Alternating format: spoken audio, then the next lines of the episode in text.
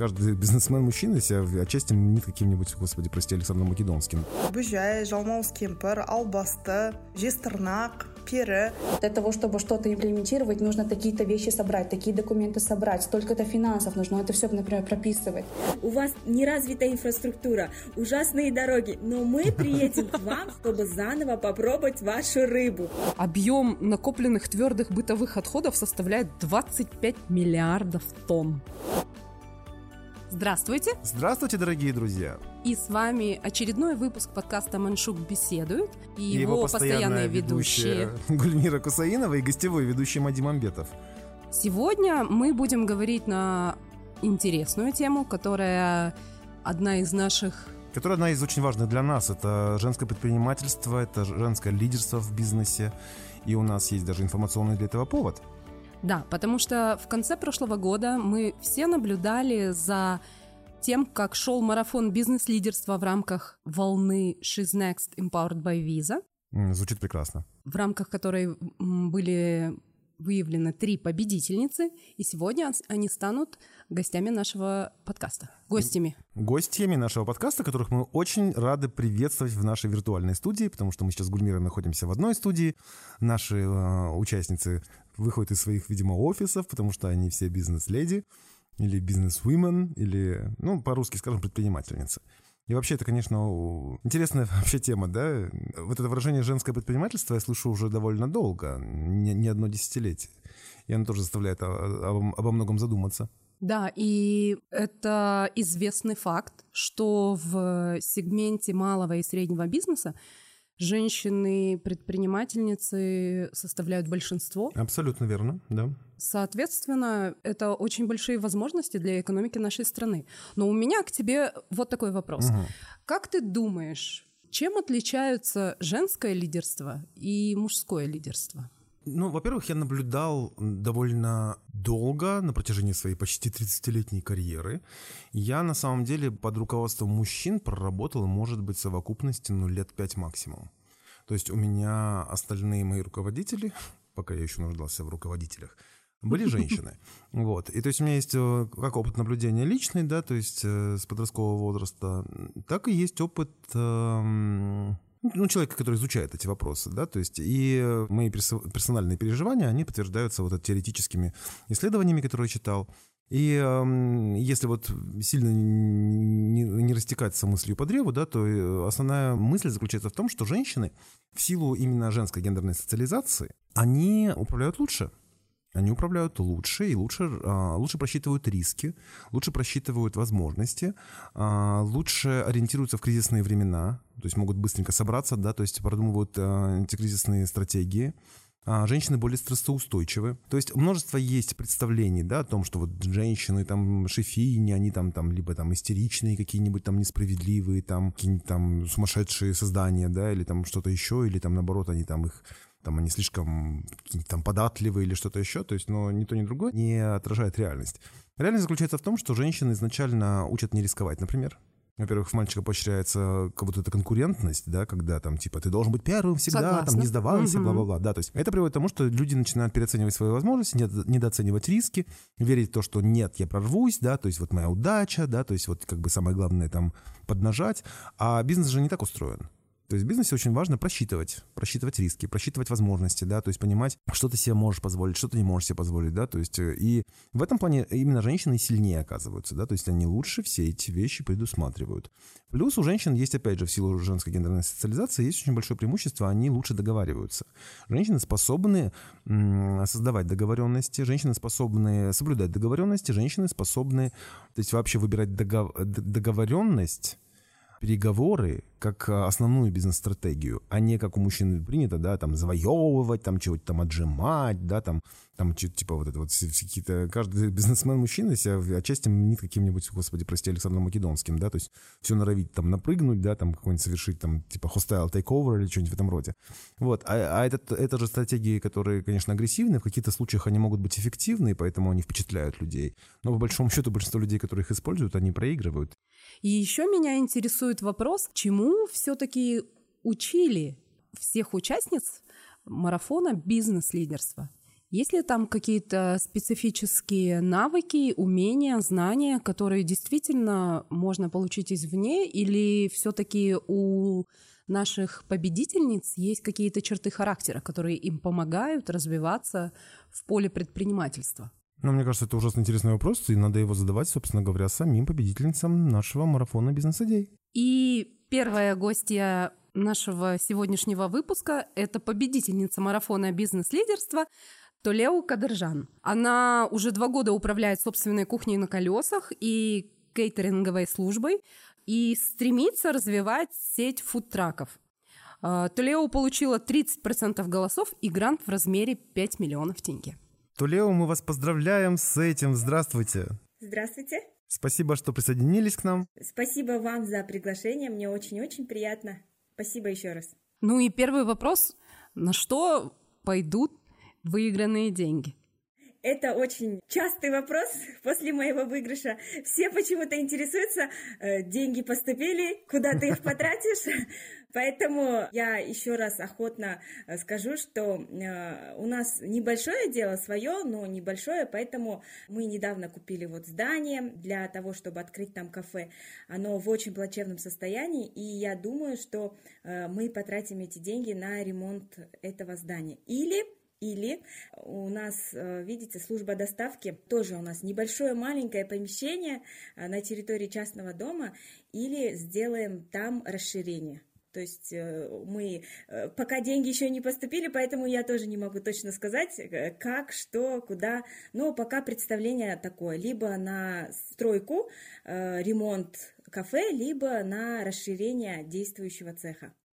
Супер, отличные планы Поэтому у вас. найду, куда потратить. А, и думаю, да. То, Лео, расскажите подробнее. В интервью на Маншук вы говорили о том, что работаете над по направлению популяризации балхашской рыбы. Расскажите об этом подробнее. Ну, мы работаем вот в сфере питания, кормим э, наших балхашцев роллами, пиццей. У нас действует фудтрак, но э, мы заметили такую закономерность, что для балхашцев рыба наша, да, такой сочный сазан, судачок, это все приелось, и спроса именно в Балхаше нету. Но на летний период времени, когда к нам съезжаются туристы из разных областей, очень частые наши туристы это туристы из России, и когда они пробуют нашу рыбу, они прям восторгаются, восхищаются. У нас даже были такие случаи, когда приезжали туристы и говорили, мы в следующий раз к вам обязательно приедем только из-за этой жареной рыбы. У вас неразвитая инфраструктура, ужасные дороги, но мы приедем к вам, чтобы заново попробовать вашу рыбу. И тогда мы поняли, что э, действительно э, наша балхашская рыба ничем не уступает той же лососе, той же форе, форели, да, по вкусовым каким-то качествам. Поэтому пришла идея, что на берегу в летний период времени, в сезон, мы будем э, активно пропагандировать балхашскую рыбу, популяризировать ее. Вот, допустим, когда э, едут туристы, например, в Турцию, да, Э, они забирают свою копилку воспоминаний, там, лепешки, вот эти вот их турецкие донеры, да. Нам бы хотелось, чтобы туристы, которые приезжают к нам в Балхаш, с таким же восторгом забирали в свою копилку таких гастрономических воспоминаний именно нашу сочно прожаренную рыбу.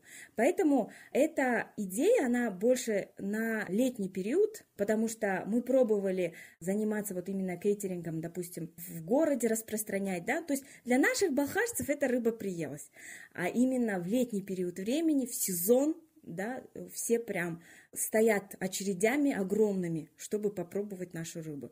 И вот э, появилась такая идея, вообще это как бы такая мечта, да, если бы функционировали такие фудтраки по всему Казахстану и именно с нашей балхашской рыбой.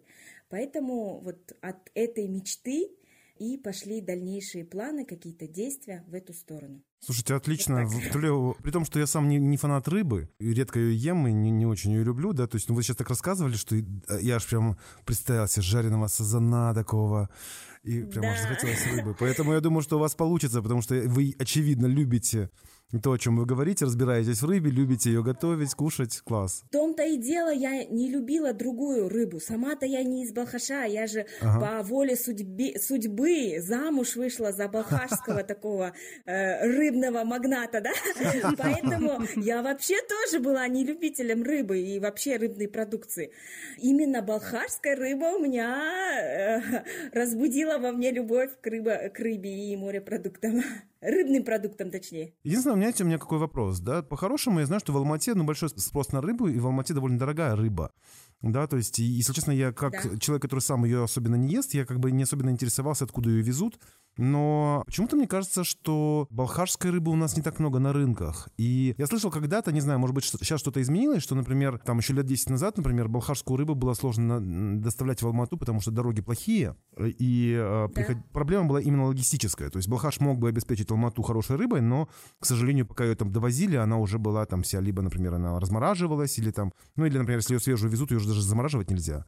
То есть я просто хотел узнать, там что-то сейчас изменилось? Ну, смотрите, дело в том, что в Алмате балхашской рыбы не так много, ее не часто встретишь, потому что там э, поблизости есть водохранилище, да, то есть Копчегаи есть, и там есть свои сазаны, и мы, вот балхашцы, да, спокойно можем отличить балхашского сазана он такой маленький, беленький, чистенький, да, от копчегайского, mm-hmm. который водится, вот, допустим, в том же Копчегайском водохранилище. Поэтому с точки зрения, э, то есть как бы экономики, да, это невыгодно возить в Алмату балхашскую рыбу, когда там Копчегайская будет намного дешевле. Но э, хочу сказать, что у нас есть местные, да, производители балхашской рыбы, которые возят ее, то есть имеют каналы сбыта в Россию, и даже в Германию. То есть э, в Германии не, наш балхашский судак ценится ровно так же, даже, даже лучше и больше, чем э, лосось. Вот это такой факт из рыбного бизнеса дела, да. Поэтому в Алмате вы не сможете, наверное, встретить балхашскую рыбу. Если, конечно, мы вам ее не отправим в редакцию, а так э, ее на базаре встретить сложно. В Астане еще куда б ни шло. Это вообще слышишь, потому что, ну, вообще-то, ну, чисто географически, вроде как Алмата ближе, чем Астана, и уж точно, чем Германия, да, то есть, и, тем не менее, мы не пробуем ваши... Вы так описываете, что я хочу теперь не просто судака или сазана, я хочу именно балхашского, потому что копчегайский как бы тоже тут всю жизнь едим. Поэтому, я не знаю, может быть, имеет смысл какой-то еще, знаете, прямо бренд сделать, типа Балхаш Балык, да, и так, чтобы, знаете, чтобы люди специально его именно искали в магазинах. Типа, нет, я не хочу просто любого сазана, я хочу именно балхашского. Да, да, да, прекрасная идея. Я, я еще раз повторю, что э, есть крупные у нас игроки в Балхаше, которые вот реально, как вы и сказали, Балхаш Балык э, вывозят э, за пределы страны но мы хотим ее представить, рыбу, не просто как, допустим, да, чтобы люди видели рыбу и покупали ее, а мы хотим представить ее в своей какой-то рецептуре как вид фастфуда. То есть как готовое уже блюдо? Да, как готовое блюдо. Ну, это еще раз повторюсь, что это мечты. То, Лео, конечно, слышится ваша такая предпринимательская жилка и хватка. И я помню, что на церемонии награждения вы говорили что самое главное, после участия в марафоне бизнес-лидерства вы получили не 5 миллионов, а знания. Расскажите о том, как вас учили бизнес-лидерству. Когда я увидела публикацию о том, что будет проходить такой марафон, у меня были кое-какие скажем так, э, и семейные проблемы, и в плане бизнеса. То есть мы не могли выйти из операционки, ну, до сих пор не можем выйти из операционки, да. вот были, был какой-то, знаете, такой кризис. Без отдыха мы сколько лет работали, поэтому я вот чувствовала, что мне нужен какой-то такой прям тык, какой-то, э, чтобы я вдохновилась чем-то и увидела этот марафон. Когда я увидела спикеров, я честно, я прям обрадовалась, я думаю, ничего себе, у них один курс там стоит 200-300 тысяч, а они бесплатно будут делиться этими лекциями, я просто ну, не могу, это будет грех, если я пропущу их лекции. Мне было интересно, что они могут преподнести, о чем они могут рассказать, какие знания. С первой лекции, вот реально, я э, вписала в блокнот все э, какие-то задания, лекции, знания, которыми они делились.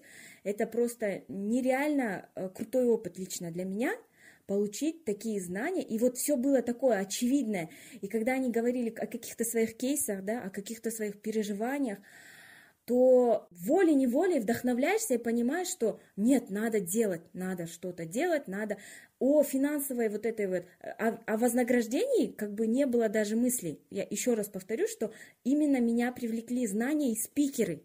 Я хотела получить, заново влюбиться в свое дело благодаря их помощи.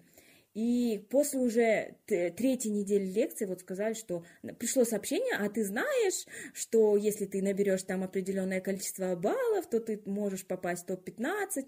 И я только тогда, если честно, и узнала, что там будет денежное вознаграждение, потому что я прям с таким трепетом понедельник наступает, я без конца листаю, смотрю телеграм, не пришло ли уведомление, потому что я прям так э, охотно ждала, когда выйдет следующая лекция, потому что каждая лекция, она была прям выжимкой, определенной выжимкой э, в какой-то своей, своей сфере. И для меня, конечно, было очень знаковым, что первая лекция была от Оксаны Шукановой, потому что он, именно она в этой сфере и работает, в сфере, в смысле питания, да, то, то есть у нее своя сеть, и мне было очень интересно, я подумала, это вот какая-то судьбоносная такая лекция для меня, потому что вот она была именно от Оксаны Шукана. А дальше уже были, дальше больше, дальше лучше было. Те знания, которые мы получили в рамках марафона, они действительно на вес золота вроде бы, вроде бы, да, такие фундаментальные, там нет, э, ну, все то, что сейчас как бы можно найти в открытом доступе в интернете, но их подача, да, то есть какой любовью они говорили о своем деле, о, о, о своих каких-то неудачах, вот это вот прям действительно мотивирует. И я была очень рада, что в какой-то такой день, когда я встретила публикацию, я прям зарегистрировалась и решила пройти это обучение. Знания на ладони. Знание на ладони, все просто, но все в душу, все, расста... все в моем сознании как-то расставило по точкам. Все то, что я как-то те... практическим э, способом должна была каким-то моментом прийти, те вопросы просто, просто решили, нашли свое решение. Вот так это было. Слушайте, ну это очень здорово, прям остается только за вас порадоваться. И вы знаете, я вот вас слушаю, Толео, и думаю, вы с таким интересом рассказали, с таким огоньком рассказали про балхарскую рыбу, так что захотелось мне этой балхарской рыбы отведать. Теперь вы с таким, с, с таким тоже огнем, с такой страстью рассказали про этот марафон, что теперь думаю, что же я не женщина, что же я не предпринимательница, что я тоже хочу послушать Оксану эту тоже, хотя, в общем-то, у меня и своего футрака нет. Я думаю, что просто я к чему? Я вам предрекаю, и помяните мое слово, что не пройдет и там и пяти лет, а может быть и трех, и вы сами тоже будете участвовать в этих марафонах, но уже в качестве лектора, потому что, мне кажется, у вас есть этот Дай талант бог. заряжать людей, делиться опытом, да, я вот прям это вижу. Ой, дай бог, спасибо большое, прям очень приятно. Спасибо вам за вот такое, тоже за такое вдохновение, за ваш энтузиазм. Спасибо большое, Тулео. Спасибо. До свидания. Спасибо. До свидания. Очень приятно было познакомиться с Тулео, прям прекрасный совершенно. У нас все-таки сегодня гости, и вот э, сейчас мы еще одну гостью ожидаем в нашем, нашей виртуальной студии, которую я только что придумал. Кто у нас будет еще? Сейчас к нам присоединится Еркижан Ибраева. У нас выходил материал с финалистками этого марафона, и меня привлекла история Еркижан – а, извини, пожалуйста, там, по-моему, у нее был какой-то классный проект, связанный с экологией, да? Да, да, да, да, да, да, да. Ее познания, они касаются не только ее проекта. Вот, например, она рассказала, что сегодня угу. в Казахстане объем накопленных твердых бытовых отходов составляет 25 миллиардов тонн.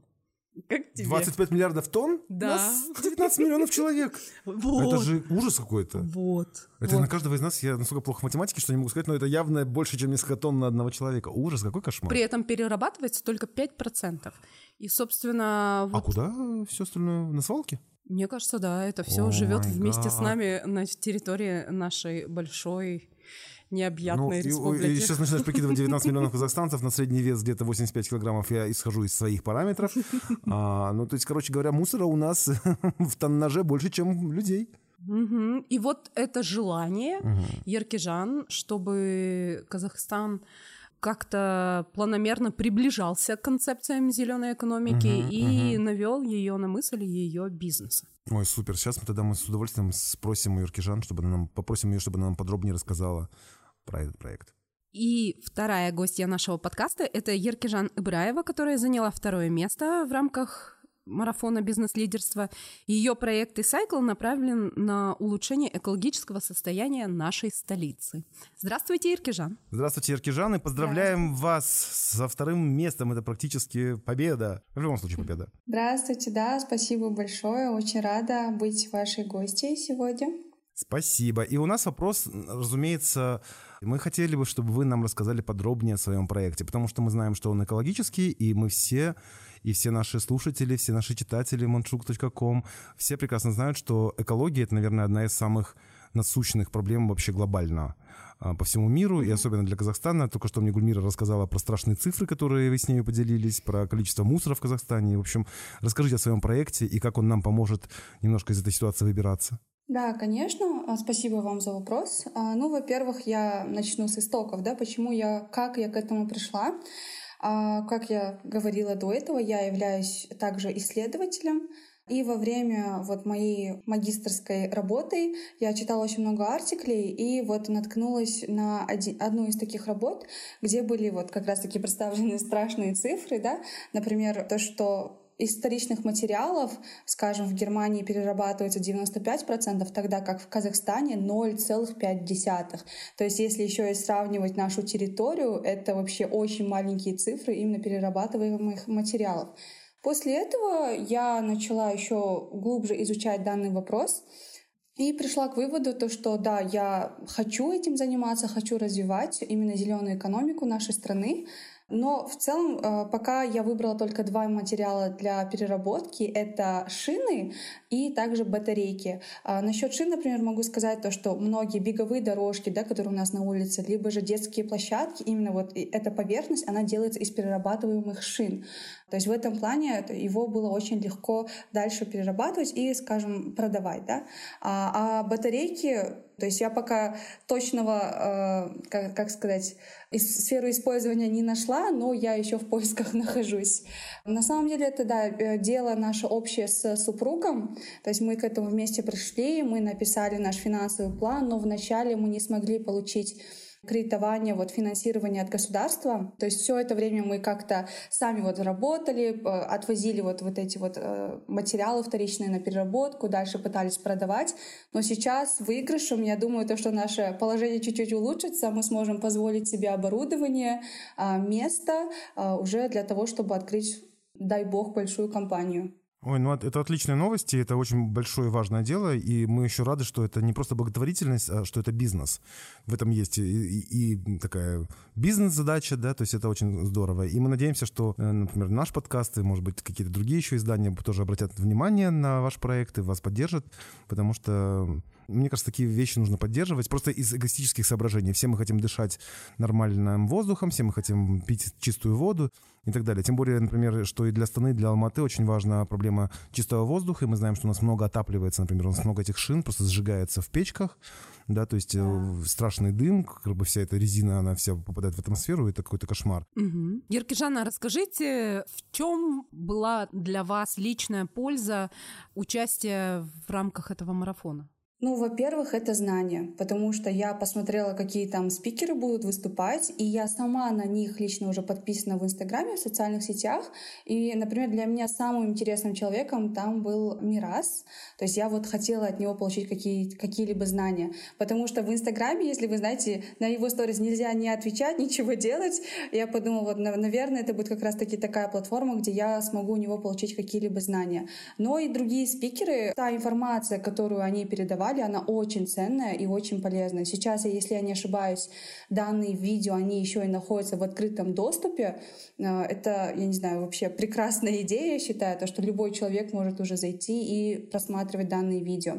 Но после этого то есть сначала меня привлекли знания, а дальше я уже прочитала то, что можно также выиграть денежный приз, но я не была уверена, то, что я смогу претендовать на этот денежный приз, потому что, как я уже говорила, то есть вначале деятельность наша была такая более неофициальная, даже если у меня был ИП, на мне был ИП, а, то есть я такого особого учета не вела, то есть у меня, а, я оплачивала налоги, конечно, но именно, скажем, финансовые отчеты по прибыли, по доходам, у меня ничего такого не было.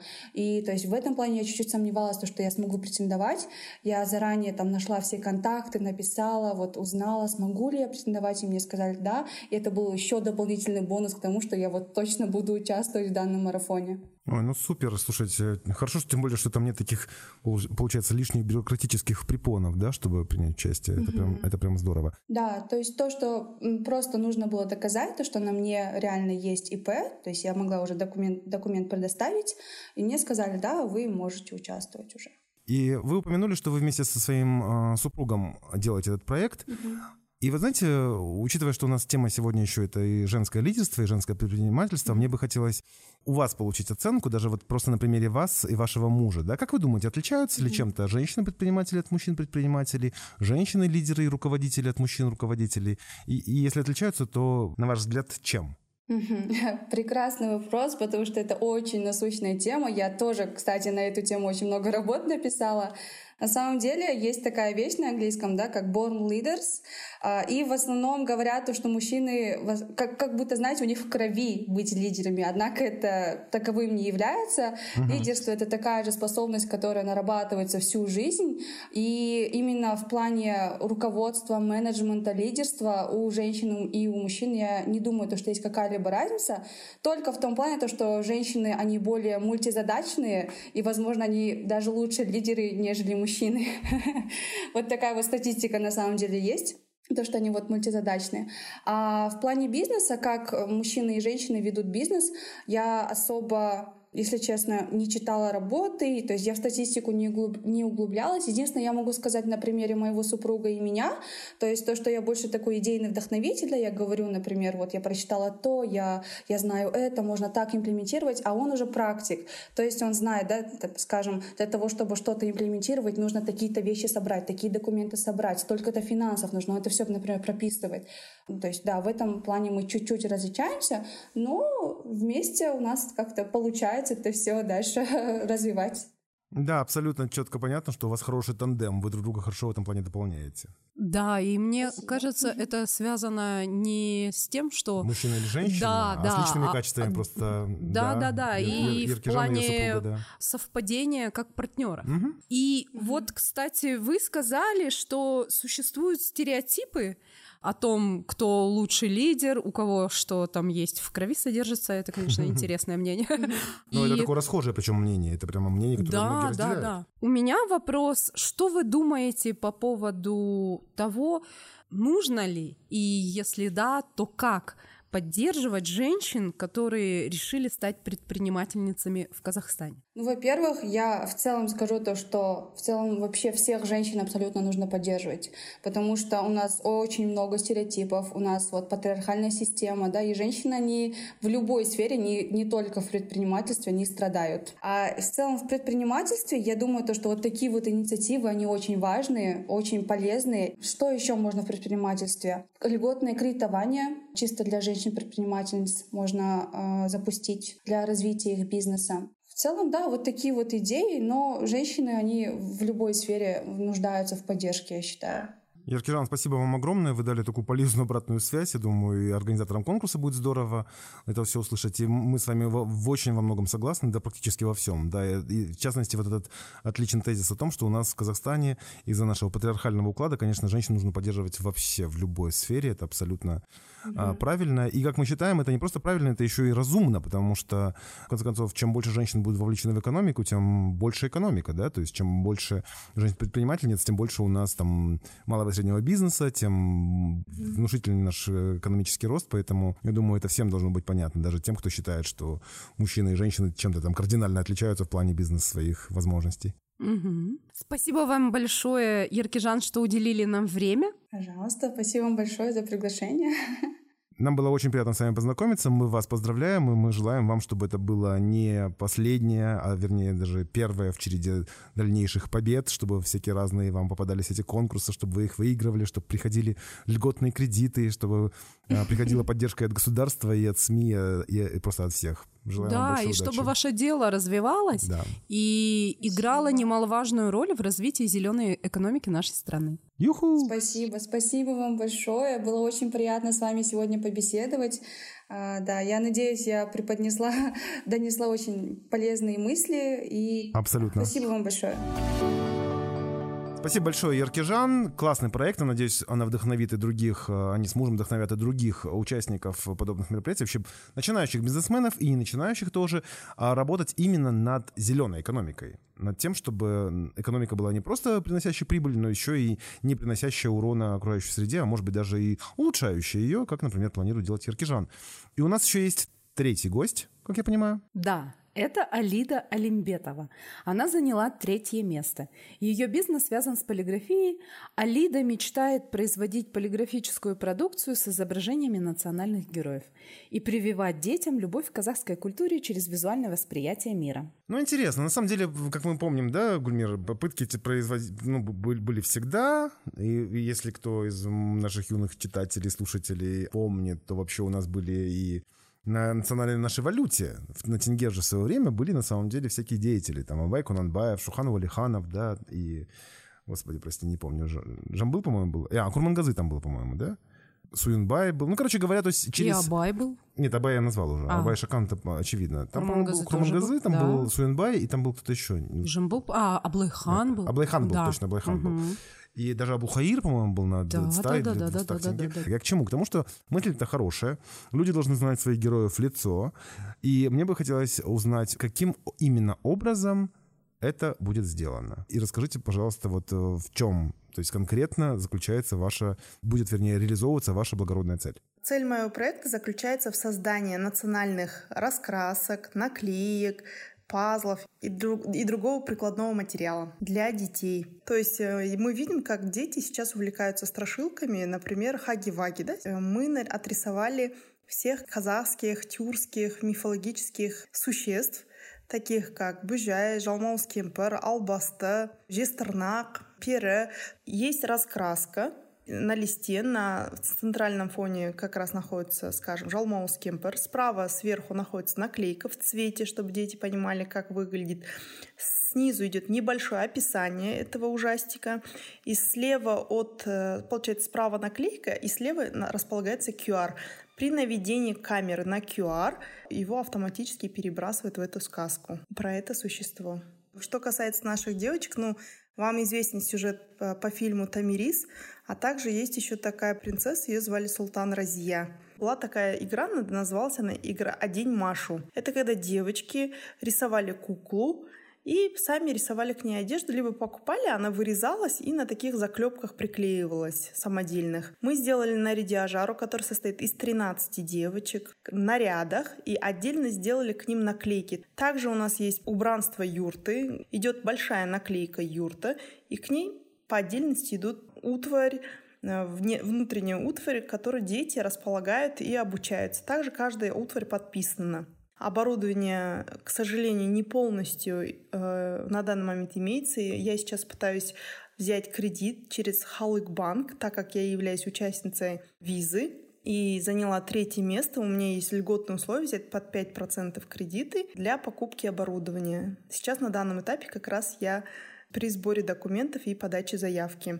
А, Но не все виды сейчас можно купить, но часть уже продукции можно приобрести. И расскажите, пожалуйста, о том, что было самое интересное в этом марафоне. Может быть, самая интересная мысль или самый интересный урок, который у вас получилось усвоить. В период обучения для меня было очень интересным. Спикер Айжан Сулейменова сказала такую интересную систему. Для нее оказалось важно не только приобретение выгоды от предпринимательской деятельности, но и ее взгляды касаемо сотрудников. То есть для нее улучшение качества их жизни, я, конечно, понимаю, что это тоже маркетинговый ход, но тем не менее это какой-то был новый уровень, и для меня это было что-то впечатляющим. Не все предприниматели одинаковые, не все предприниматели, не для всех предпринимателей самой главной целью является извлечение выгоды. У меня, наверное, больше такой социальный все-таки характер. Для меня есть э, извлечение выгоды, да, один из принципов ведения предпринимательской деятельности, но в то же время для меня важно, чтобы э, проект был полезным как для общества, так и в целом. А, далее было интересно период голосования. Я, конечно, для меня это был немножко интересный момент для отбора. И здесь мы, конечно, потрудились. Спасибо большое, что были вместе с нами. Еще раз поздравляем с вашей победой и надеемся, что ваш бизнес достигнет всех целей, да, достигнет успехов, и это же будет, надеюсь, э, может быть, первый в череде разных бизнесов, поэтому мы вас еще раз поздравляем, желаем вам всяческой удачи, и нам было приятно с вами познакомиться лично. Я была очень рада побеседовать с вами. Желаю вам тоже дальнейших успехов. До свидания. До свидания. Интересно, что девушки отмечали возможность, которая у них благодаря этому бизнес-марафону появилась в плане общения с теми, кто преподавал. И мне кажется, это правда одна из классных возможностей, потому что кто, как не они, могут вдохновить. А вдохновение для женщин у которых наверняка есть какие-то идеи, есть какое-то желание начать, но по каким-то причинам они могут бояться или сомневаться в том, что у них получится, это какая-то очень важная вещь. Абсолютно, абсолютно верно. И плюс э, очень важно, что люди, которые ну, читали лекции, собственно, да, то есть они сами практикующие предприниматели, то есть они делятся своим опытом, они Именно. вдохновляют своим примером, они показывают, как справляться с, с какими-то сложностями. Это прям очень здорово. И я, да, я искренне надеюсь, что наши три замечательные гости, победительницы этого ну, марафона, да, что они тоже начнут делиться своим опытом, потому что это вот, мне кажется, такие знания должны умножаться, идти дальше и дальше вдохновлять, да, и такую порождать волну за волной всяких разных интересных проектов. Сама инициатива, которая инициирована компанией Visa, She's Next, в первую волну в программе приняли участие две с половиной тысячи человек. Две с половиной тысячи Во вторую волну приняли участие 6800, так что есть Это надежда. По Казахстану? Участвовали девушки из пяти стран Центральной, Азии. А, да, ну, да, слушай, да, ну, да. Супер, супер. И это хочется верить, круто. что на следующий год Пусть гораздо будет 12 больше. тысяч или 15 тысяч. Да, мы да, этого да, да, желаем, да, И потом, это то, что мы всегда говорим во всех наших подкастах Маншук, да, мы говорим о том, что для достижения жен... Э, вот, гендерного равенства, для достижения подлинного равноправия женщин. А, очень важно, чтобы женщины имели собственную профессию, собственную карьеру, собственное дело, собственный доход чтобы они были экономически независимы от своих мужчин, будь то муж или отец, или сын, или брат. Вот, поэтому такие проекты, они очень крутые. Тем более, что, опять же, то, что ты в самом начале говорила, да, что у нас в Казахстане, на самом деле, в малом и среднем бизнесе, ну, это довольно известный факт, да, что в малом и среднем бизнесе женщин больше, чем мужчин, предпринимательниц больше, чем предпринимателей. То есть, по большому счету, это вообще-то после сырьевой экономики, то есть, то это, наверное, главный такой становой хребет казахстанской экономики. Поэтому мы заинтересованы все, чтобы женщин в бизнесе было больше. И мы желаем всем предпринимательницам большого успеха. И еще один важный момент, о котором мы не устаем говорить на Маншук и в подкастах, и в материалах, и вообще везде трубить во все концы, это о том, что женщин надо поддерживать. Женщин обязательно надо поддерживать. Аминь. Аминь, да. Поэтому знайте, пожалуйста, что мы вас точно поддерживаем, да, и мы желаем каждой слушательнице, чтобы у вас был э, кто-то или были те, кто вас поддерживают. И мы желаем всем нашим слушателям, кажется, что их меньше, чем слушательниц, но мы знаем, что вы есть парни.